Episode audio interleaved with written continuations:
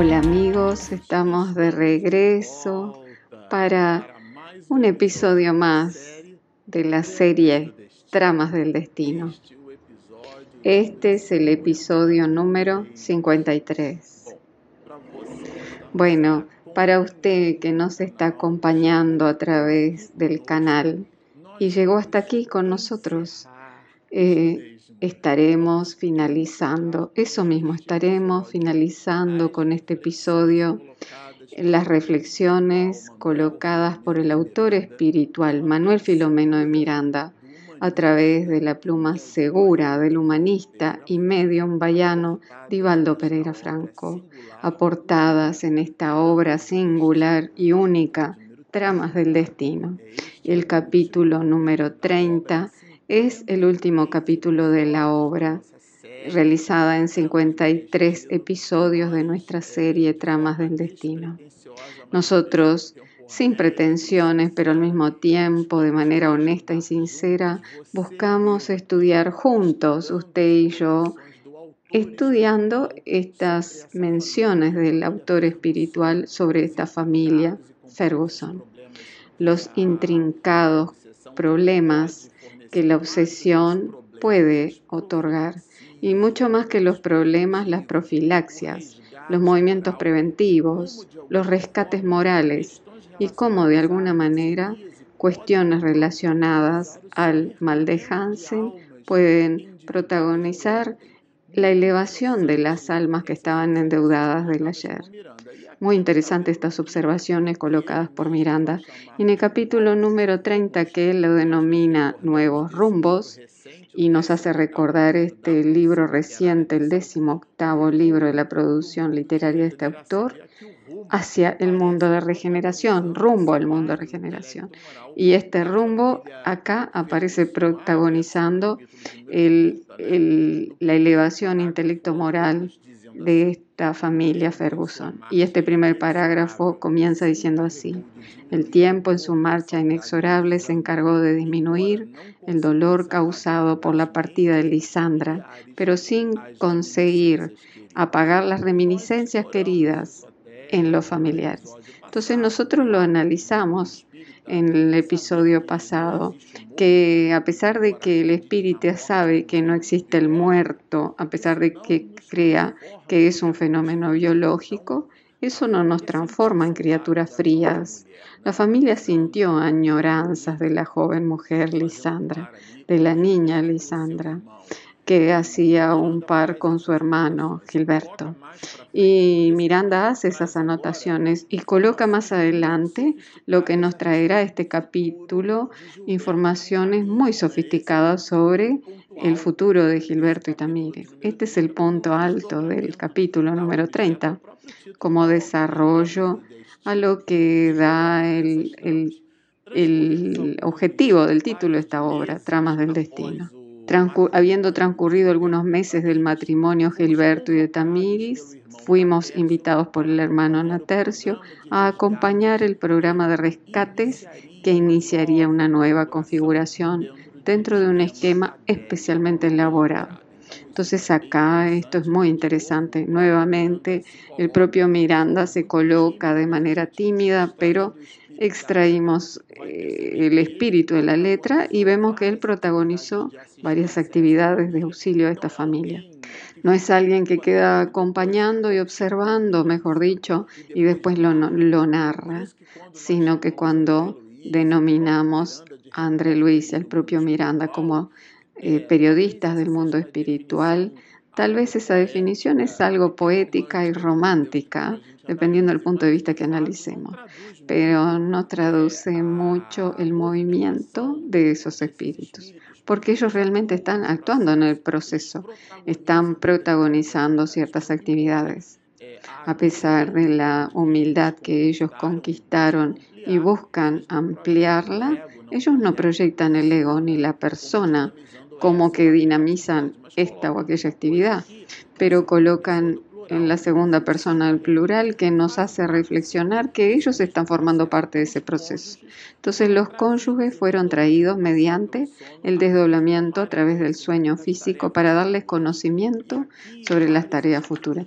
Y acá varios espíritus hicieron, formaron parte de este encuentro en el mundo espiritual. Y el propio autor habla de que son personajes que están involucrados en la trama de los destinos, reforzando el título de la propia obra. Entonces, fueron varios los invitados ante el amoroso Natercio y se sentían como si estuvieran custodiados por un verdadero ángel de la caridad. No se trataba de una reunión para eh, señalar a los culpables. Es, el abordaje de estos espíritus es muy diferente. Tampoco es una reunión que produjera una ansiedad expectante, o sea, ¿qué será mi Dios lo que va a suceder? Eh, sino que la manera en la cual esa reunión es eh, proyectada permite que esos espíritus sean reunidos para una elevación futura espiritual. Entonces nosotros podemos imaginarnos que no era dialogar con Natercio, lo que sería eh, dialogar con él, no siendo la vida otra cosa que una sucesión de experiencias en el cuerpo fuera de él, formando un todo armónico que nos impele hacia el frente. Esto eh, son prólogos. Yo destaqué algunos de Natercio hacia la pareja recién casada Gilberto y Tamírez. Amplíe y refuerza esos conceptos. El chico Javier en 1970 en el Pinga Fuego, en que nuestro querido Luciano tuvo la gentileza de brindarle a la humanidad, que es un regalo para el mundo. Nuestro querido Luciano revitalizó algunas de aquellas entrevistas. Yo lo vi siendo entrevistado de que aquellas cintas con Mo eh, fue un trabajo minucioso lo que realizó y rescató las entrevistas de la década del 70 del siglo pasado, que en donde Chico Xavier en la TV Tupi hablaba para nosotros, para la humanidad, el apóstol de la humanidad, diciendo que el planeta Tierra no es un parque de diversiones, incitado y estimulado por Emmanuel que tal vez sea uno de los espíritus que más conoce del Evangelio, eh, al cual nosotros lo conocemos. Claro que existe una playa de espíritus iluminados que animaron personajes del mundo, se despidieron de nosotros y son grandes almas, hombres y mujeres estoicos, que, pero que nosotros desconocemos.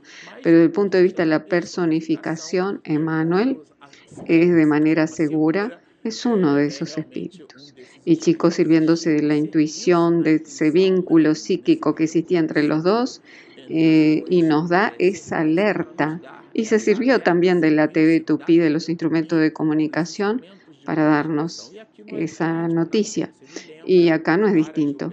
En Atercio eh, lo habla y a través de la pluma de Divaldo, Miranda lo coloca. El tiempo eh, en su continua romería eh, el carro de la reencarnación nos convoca a responder por la aplicación de las horas en los sucesos que siempre nos alcanzan infaliblemente.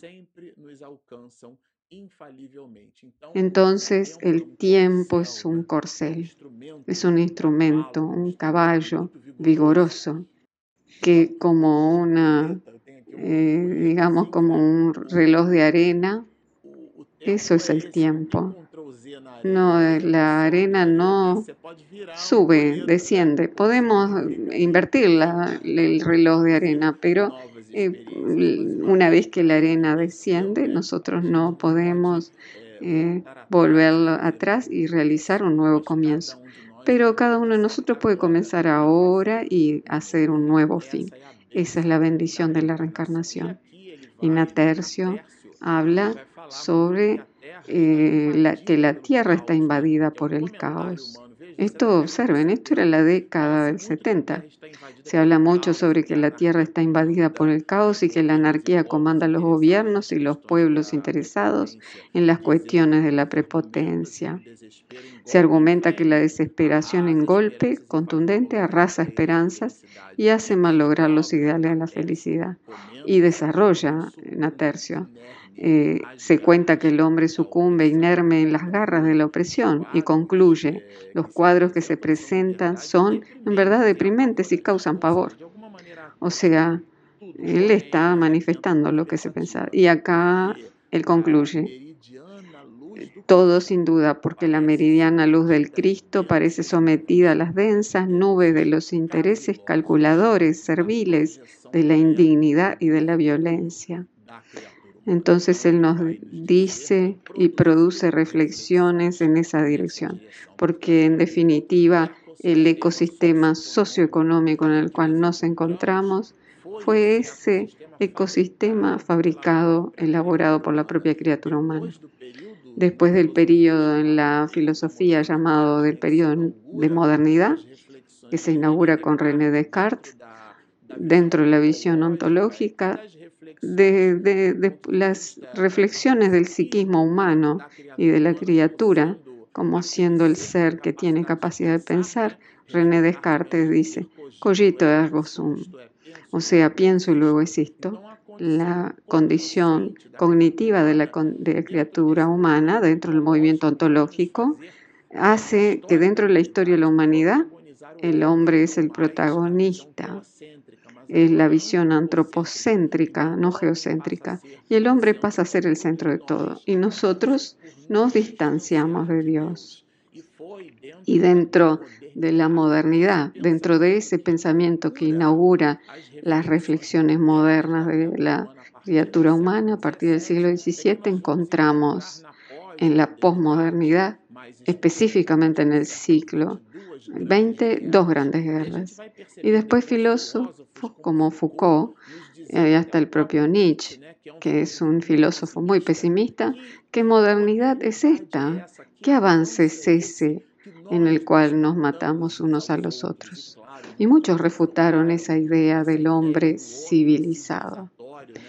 Eh, civil, el hombre que vive en sociedad, el hombre político.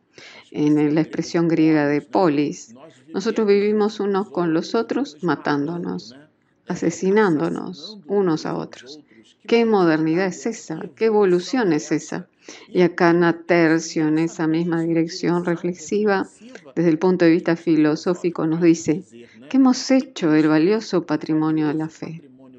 ¿Cuál es nuestra real posición ante la vida? Cuáles los esfuerzos que realizamos para modificar la situación presente. Parece algo colocado en el siglo XXI, pero es una obra de la década del 70. Cuando somos invitados a tomar parte en la tarea del bien y de la concordia, nos excusamos bajo el alegato sofístico y cómodo de que nada o casi nada representamos ah, yo no puedo hacer muchas cosas, no, eso no es para mí. Nosotros consideramos que las grandes transformaciones del mundo son hechas por grandes almas y nos excusamos, nos disculpamos, nos retiramos del proceso de transformación de la humanidad. Y acá Tercio es un diálogo que tiene con Tamírez y Gilberto, recién casados. Pero él coloca acá y hábilmente Miranda lo registra para todos nosotros el rescate de esas mismas reflexiones. Todos somos responsables por todo, por poseer valores expresivos que debemos invertir en el esfuerzo representativo de modificar las actuales estructuras. El hombre es puesto y colocado en el mundo y es el que debe actuar en el mundo, movilizarse en el mundo. Ese es el hombre civilizado, esa es la idea. A diferencia del salvaje, el civilizado es el que aprendió a aprender a vivir a través de los reglamentos. Y uno de esos reglamentos es la ley áurea. Amarás a tu prójimo como a ti mismo y a Dios por encima de todas las cosas. El amor es el gran pensamiento de Jesús que divide la historia entre antes y después de él. Y Natercio rescata eso. Todo y cualquier contribución de sacrificio y de abnegación, la más mínima cuota de que podamos disponer posee significación representativa. Muchas veces nosotros valoramos nuestra actitud y nuestra actividad como algo mínimo. Ah, esto es un gesto mínimo, pero no debemos eh, calificar por la cantidad, numerarla. Ah, no, eso no nos pertenece, porque el sembrador salió a sembrar. Entonces nosotros debemos promover el bien. El resultado de eso pertenece a la divinidad. Dios sirve a las criaturas a través de las propias criaturas. Y qué maravilla que podamos ser las criaturas en las cuales Dios se sirve de nosotros.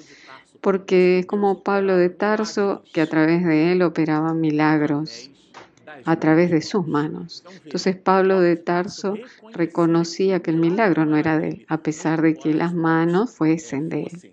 En esa perspectiva, en esa dirección, Natercio presenta esa reflexión a través de ese diálogo. No nos es lícito convivir con lo que se enfrenta nuestra bendita convicción solamente porque está de moda adherirse a las vacuidades e incorporar las alucinaciones a nuestro modo de ser y de vivir. Son los llamados modismos. Entonces la criatura se adhiere a determinados comportamientos que socialmente son aceptados, pero de hecho sin reflexionar si esos comportamientos adoptados por muchos dialoga positivamente con su estrategia de vida y con su mundo vivendi, aquello que en la filosofía se llama de ética, que procede del, griego ethos, que es el modo de actuar. Esto está en consonancia con mi principio de vida esto está en consonancia con mi mirada, mi punto de vista hacia la vida. Esto debe estar eh, con balizas en la enseñanza de Jesús. El fracaso ético de una nación se origina en el desajuste moral de su familia, la célula de toda y cualquier sociedad. Cuando alguien cae, la humanidad cae con él. Cuando se yergue, se levanta con él. Por esta razón, el esfuerzo personal es muy significativo, de valor inapreciable y para beneficio de todos. Cuando él habla inapreciable, que significa que nosotros no logramos calificar ni cuantificar el bien que se produce desde el punto de vista espiritual. Nuestra condición cognitiva no logra, no muestra habilidades para realizar ese tipo de evaluación y al mismo tiempo no debemos hacerla. El bien por menor que sea, y cuando decimos por menor es nuestra evaluación pero en la ingeniería social divina es algo que corresponde a un beneficio inmenso, que se multiplica por una escala impresionante en las almas nobles que no hacemos ni idea. nos dice Miranda, la doctrina a través del verbo en tercio. La doctrina nos despierte para que podamos identificar en nosotros mismos, en el egoísmo y en las pasiones criminales, a los peores adversarios que moran en nosotros y que actúan en nuestro fuero interno, de dentro hacia afuera, hacia el mundo exterior. Es importante marcar este, este trecho, porque muchas veces culpamos a los demás o al obsesor, pero el gran destruidor de vidas humanas son las propias criaturas humanas, nosotros mismos. No debemos eh, echarle la culpa a otros, las personas, las circunstancias. Nosotros construimos nuestro futuro. Cada uno puede convertirse en puente para facultar que el amor alcance a los que cayeron en la otra borda. Entonces, todos nosotros podemos producir en pro de la humanidad, sea cual sea la actividad que realicemos, por pequeñita que sea. Desde cuando caminamos en la calle y retiramos un objeto para que alguien este, pueda. Capítulo primero de la Constitución Federal Brasilera, considerando que estamos hablando desde el Brasil como patria mater, el derecho de vivir. Entonces, si pasa una persona en silla de ruedas eh, o con necesidades especiales, observen, en este, este exacto momento yo tengo una necesidad específica los lentes. Sin esta prótesis yo no logro leer. Estoy con mi iPad, estoy haciendo mi lectura, pero sin esto veo todo nublado. Mm, presbiticia, o sea, o DNA, la fecha de nacimiento. Cuando nosotros le brindamos medios a otro para que el otro ejerza sus derechos, dentro del concepto de equidad, darle eh, la igualdad en la medida de sus desigualdades. Así nosotros estamos promoviendo actos de bondad sin el rótulo de la religión, pero sí de religiosidad. Y acá continúa la entidad venerable. Eh, después de este prólogo, en aquel momento hicieron su entrada en la sala festiva Lisandra, perfectamente rehecha, y Herminio López, recordarán el espíritu obsesor, todavía en proceso de prolongada convalescencia. Y claro que esto fue un momento áureo. La joven se aproximó a sus familiares y los abrazó efusivamente. Ella estaba siendo teleconducida por el alma noble, matriarca, eh, mater de la familia, doña Adelaida que junto con Natercio protagoniza un conjunto de beneces para la familia Ferguson. Cada uno de nosotros tiene un Natercio. Todos nosotros estamos amparados por las almas nobles. Esto no es un template exclusivista. Esto es una forma espiritual en la cual el autor espiritual encontró para decirnos, todos nosotros somos muy bien tutelados. Muchas gracias. Muy bien, muchas gracias. Todos necesitamos sintonizar con ellos. Todos nosotros tenemos una tercio y una Adelaida. En la familia Ferguson, que este nombre, claro, es un nombre ficticio, repito, este drama y trama existió, acá es protagonizado por estos personajes. Entonces ella entra, es una belleza. Tenemos en Lisandra el ejemplo que corresponde a la parábola del hijo pródigo. Después de haber sufrido mil vicisitudes, resolvió regresar al hogar. Esta idea de hogar es la idea de lo bueno, regreso al hogar, a la condición de bondad, que es la condición genuina del espíritu desde el punto de vista del DNA, ADN divino, nosotros somos criaturas buenas. Rousseau, cuando escribe el contrato social, dice el hombre es genuinamente bueno. Dentro de esa perspectiva, nosotros regresamos al hogar. Y Lisandra volvió a esa condición. Retornó como la parábola del hijo pródigo lo muestra. Terminada la deuda, surge la hora de acometer el futuro. Observen, cesada la deuda.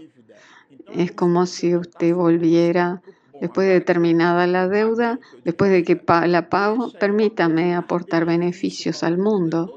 Todo ese volumen de informaciones anteriores que Natercio pidió. Esta sería la saludable oportunidad de reunir nuevamente a George, que es, es el señor Rafael, a Annette, que es Lisandra, a Herminio y a Jules bajo el mismo techo. Son espíritus que promovieron muchos conflictos, mientras las manos de Hermelinda y de Doña Artemis Adelaida puedan florecer en el cariño de los sobrinos, nietos y a los nietos. Entonces acá lo que nos llamó la atención es que, claro, se trata de un encuentro en el mundo espiritual para planificar la reencarnación de Lisandra. Y tiene en Gilberto y Tamiris sus posibles y futuros padres. ¿Por qué posibles?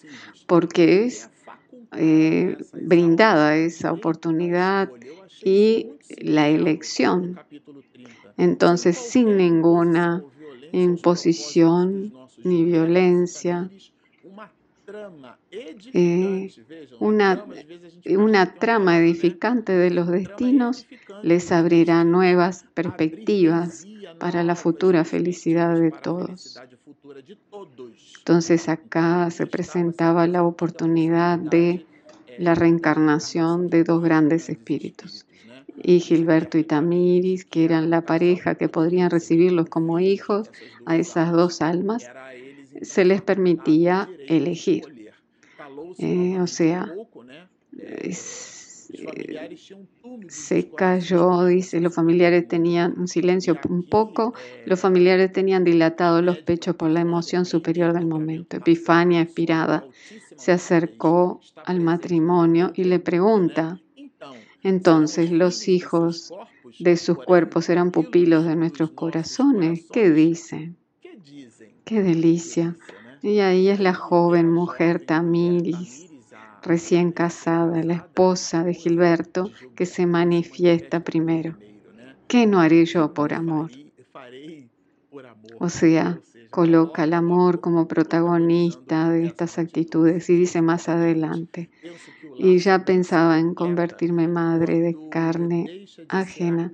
O sea, pienso que el hogar solamente se completa cuando deja de ser la casa de dos cónyuges para convertirse en el nido bendito de la familia. Entonces ya no es vivir para gozar, sino que es ampliar el seno familiar.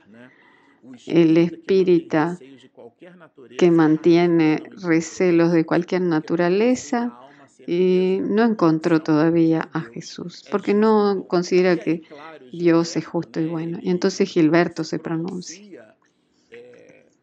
Un poco vacilante, digamos así, pero presenta honestamente sus, gaps morales en relación a su esposa. En un momento rápido me asaltaron recelos y tristezas consecuentes de la inferioridad que me es peculiar. Eso es él hablando. Me dio valor la decisión y la oportuna interferencia de la esposa querida. La esposa lo estaba amparando y muy sensibilizado ruego vuestra ayuda, amado bienhechor. Él está hablando a Natercio suplicando al Señor de todos nosotros. Y acá está hablando de Jesús, que nos conceda a mí y a mi esposa, sea, Gilberto y a Tamiri, la alta honra.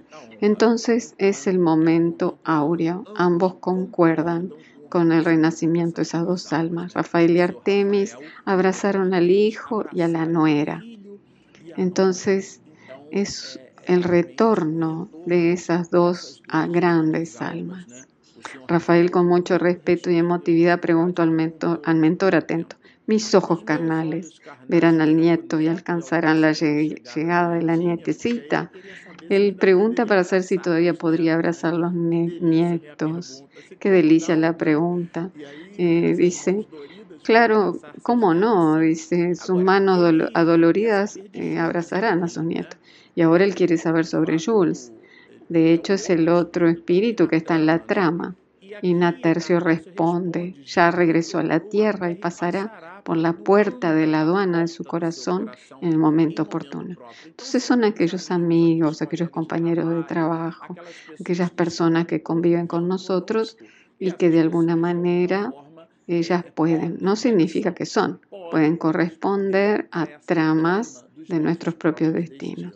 Había llegado el momento de la despedida, del cierre de la reunión.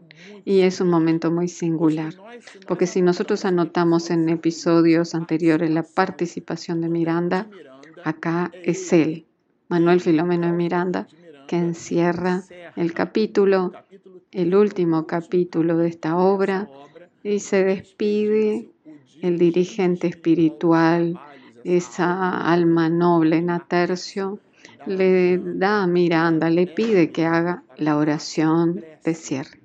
Y es con esa oración que nosotros nos despediremos de este capítulo número 30, cuando el propio Miranda, a pedido de Natercio, nos dice así, divino, dice, nos recogimos con verdadera unción y oramos, pidió que expresáramos a través de la oración el júbilo. Y nos recogimos con verdadera unción y oramos. Divino bienhechor, amanece en nuestros caminos. Las sombras de la noche moral insistente se diluyen ante la claridad que nos visita. En todos los trámites de dolor y de inquietud Fuiste nuestra seguridad y nuestro apoyo. Siempre disfrutamos la dicha de disfrutar de tu presencia. En el nuevo día, sigue con nosotros Jesús, con el fin de que no lo nublemos con la tiniebla obstinada que todavía perdura en nosotros por nuestra culpa si no pudiéramos alcanzar por ahora las cimas doradas, seguiremos intentando alcanzar la ascensión que nos destinas. Facúltanos para que podamos embellecer las escarpas con el fin de mejorar el paisaje para los que vienen valerosos después de nosotros. Si no logramos el éxito por nuestra imprevisión, proporcionanos por lo menos la sabiduría que impide la complicidad con el crimen. Enséñanos a valorizar el tiempo aplicándolo con elevación. No nos permitas la hora vacía a fin de que la ociosidad no nos entorpezca el carácter. No nos permitas la hora vacía a fin de que la ociosidad no nos entorpezca el carácter. Nosotros, que hemos vivido en fugas incesantes, te suplicamos ahora el coraje y la valentía para el avance de nuestro espíritu, robusto por la fe y dócil por el amor. Permite que obremos siempre según tu voluntad y no según la nuestra, porque eres el camino, la verdad y la vida que todos anhelamos. Señor, despídenos en tu santa paz. Y concluye el autor espiritual. Allá afuera, la mañana clareaba en fiesta de luz y de color, mientras la noche iba en retirada. Nuestros nuevos rumbos nos invitaban a proseguir con Jesús, aguardando el futuro. Y es con esta visión de futuro que nosotros nos despedimos de la obra Tramas del Destino, solicitando en nuestra parca posibilidad el agradecimiento a este autor espiritual que nos continúe incitando al bien a través de sus obras iluminadas. Bueno, si usted nos siguió hasta aquí, estudió con nosotros y dedujo la belleza de esta obra maravillosa, siempre queda la invitación, si aún no se suscribió, por favor, hágalo y suscríbase y seleccione la campanita para las notificaciones. También del like para que este contenido que no es nuestro, sino que es del autor espiritual brillante pueda llegar a otras personas. Tenemos nuestro aplicativo que es gratuito, disponible en Google Play, en Apple Store. Están hechas en el cierre de este episodio nuestras sencillas invitaciones. Descarguen nuestra app, suscríbase a nuestro canal, síganos y mucha paz.